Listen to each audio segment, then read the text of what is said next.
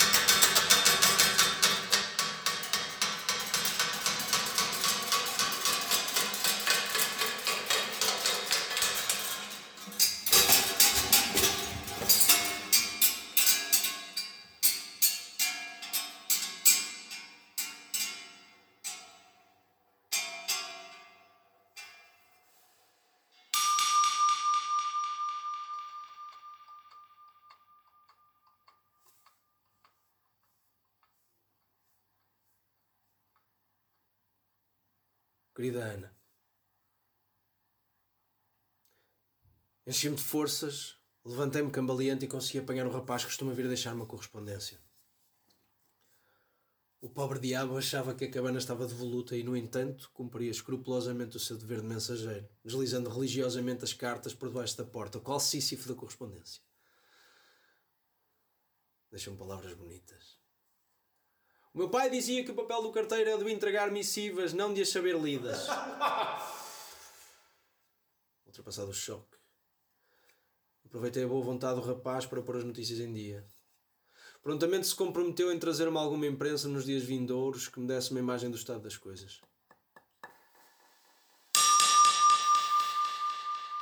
O retrato que me transmitiu desferiu um forte golpe no meu estado anímico e afetou o meu julgamento de equilíbrio. Os factos que relatou, ainda inseguros e com inúmeras falhas factuais, eram de tal forma tenebrosos que quase o obriguei a ficar comigo por piedade. A minha fronte estava branca como cal.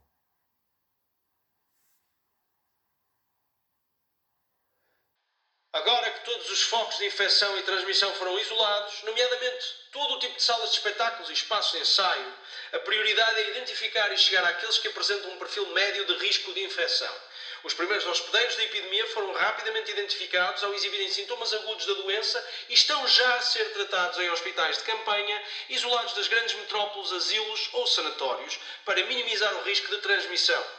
Conta-se entre muito. E continuou o locutor com um largo chorrilho de nomes que me eram familiares ao ouvido. Encontrava-me débil demais para sentir o choque proporcional ao tamanho daquela lista mórbida de vítimas. Havia alguma espécie de praga a dizimar artistas, nomeadamente os de palco. E eu não compreendia nem de onde, nem porquê. O rapaz explicou-me, nos traços que a sua literacia científica permitia, que tinham detectado um fungo que habitava na celulose, nomeadamente na madeira mais velha e úmida, e que passou de um simples organismo benigno e endémico a grave ameaça à saúde pública. Os esforços para encontrar a origem do micróbio tornaram-se infrutíferos, dado que o tempo de incubação era relativamente grande, o que dificultava a rastreabilidade do mesmo. Um dos jornais que me trouxe, cujas escolhas editoriais são altamente questionáveis, para não usar outros adjetivos mais drásticos, fazia de capa e contra capa já apelidada doença do século, a qual jocosamente chamavam em letras bem gordas o bichinho do teatro. A capa imitava um pano vermelho entreaberto, onde se vislumbrava uma caveira shakespeariana que emitia entre dentes uma apropriação da célebre pergunta: Where be your jibes now? Não trazia ainda um daqueles cadernos suplementares, normalmente empregos, para partilhar sugestões gastronómicas de verão ou do melhor fogo de artifício do Réveillon. Já de instruções, dados e informações de saúde, recomendações higiênicas úteis e compreensíveis para o comum dos mortais. Saltavam à vista os gráficos, infografias e imagens que só alimentaram os meus novos pesadelos. Aprendi com este guia que o Sporothrix schenki era um organismo que habitava na natureza e só ocasionalmente era patogénico para o ser humano. Normalmente apenas o era para jardineiros ou sujeitos que usavam as mãos para trabalhos em exteriores. Suspeitava-se que este fungo tivesse encontrado forma de habitar a celulose de uma forma parasitária, sendo que os teatros, sítios com ótimas condições de temperatura, umidade e escuridão, terão sido os escolhidos para o seu habitat natural, desenvolvendo uma zoonose, uma subespécie infecciosa à qual apelidaram de Sporothrix scani, uma alusão macabra ao teatro grego. Dada a violenta interação dos atores com estas tábuas de palco, com este meio, o microorganismo terá mutado para passar a habitar o organismo humano por via de um contacto. Arranhões, fluidos corporais, etc. Os editores, apesar de serem diretos quanto às suas exposições, alegavam por eufemismos e floreados que a elevada promiscuidade do meio dramático, tanto social como profissional, foram a chave para que a doença se propagasse tão rápido. Mas esta fora também uma das chaves para lidar com a pandemia. O isolamento sanitário do grupo e a socialização exclusiva dos membros dentro da própria comunidade fazia com que a doença mal atingisse outros meios profissionais ou faixas da população. Só então associei o estranho epíteto atribuído à maleita.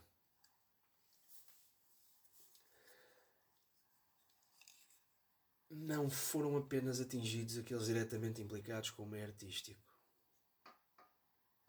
público recorrente de espetáculos teatrais encontrava-se ainda que moderadamente atingido pela doença. Teóricos, dramaturgos, professores e alunos pareciam partilhar o mesmo risco.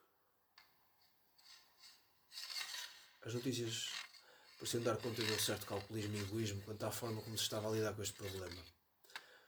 Pareceu-me, pelo que lia e ouvia, que se sentia um forte desdém e afastamento das populações saudáveis, preferindo condenar os infectados sem dó para centros de tratamento e asilos sanitários como se fazia nas grandes pestes.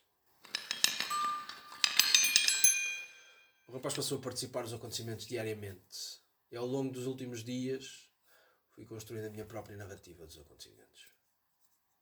A partir do que me chega e daquilo que suponho saber, a margem é cada vez mais tenue. A minha imagem do mundo lá fora foi enegrecendo a cada dia que passava.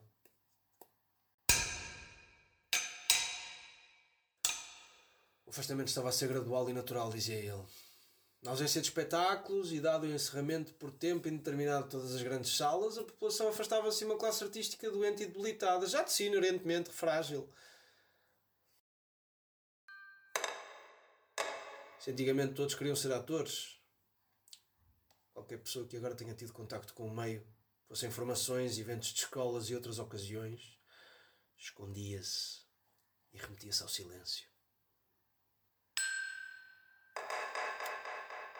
A classe artística começou a ser perseguida e contou-me ele numa voz cabisbaixa, era agora vista como párea social.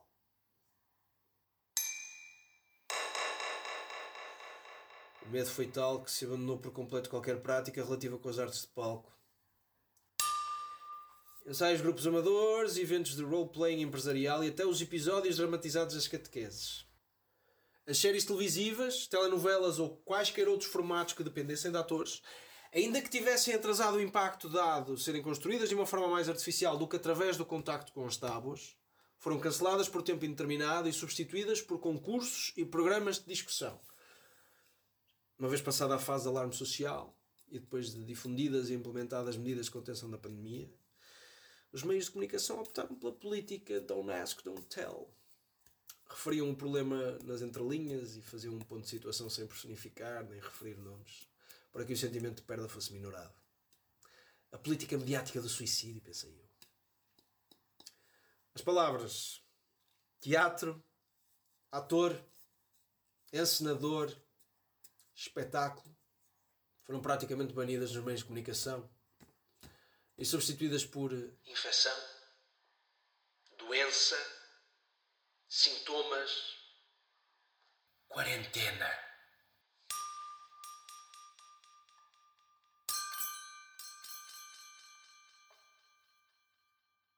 Querida Ana, como te parece a paisagem aí de fora?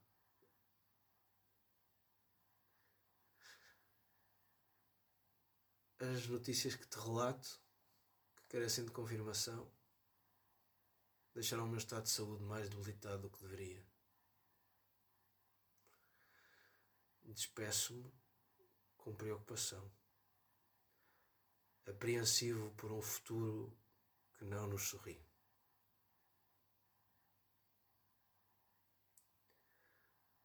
A cultura mede a saúde de um país.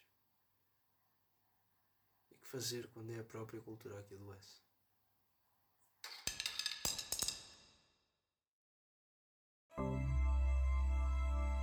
Este episódio foi interpretado por Miguel Lopes Rodrigues, a partir da carta de Um Moribundo aos Outros Todos, de Miguel Ponte. Este é um podcast bestiário, uma estrutura artística que desenvolve o seu trabalho em torno do teatro com contaminações artísticas das restantes linguagens